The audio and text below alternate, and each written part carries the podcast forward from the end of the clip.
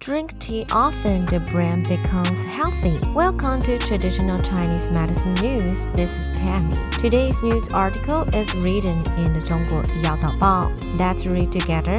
We all know that drinking tea can refresh the mind. There are many benefits of tea for the brain. A new study finds that people who drink tea regularly have healthier brain structures as they age, helping to slow cognitive decline. An international team of researchers led by the National University of Singapore recently published a paper in the American Journal aging, saying that the components in tea can directly affect the connections between brain regions, and regular tea consumption can help the brain resist structural changes caused by age. The team took 36 people over the age of 60 as research subjects, collect their physical status, lifestyle, mental health status, and other information between 2015 and 2018 and perform neuropsychological tests and MRIs on them. By analyzing their cognitive performance and image results, the researchers found that people who drank tea at least four times a week for 25 years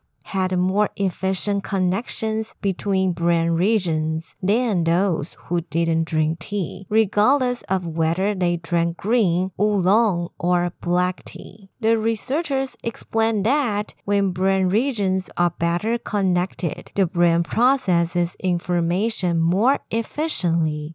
The team found in 2017 that daily tea consumption reduced the risk of cognitive decline in old age by 50%.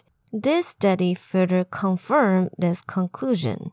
The researchers say that the brains of people who drink tea regularly can avoid the interference of some invalid connections, which can help to slow down cognitive decline. The above is the sharing of the Zhongguo Yao Daobao news. See you next time.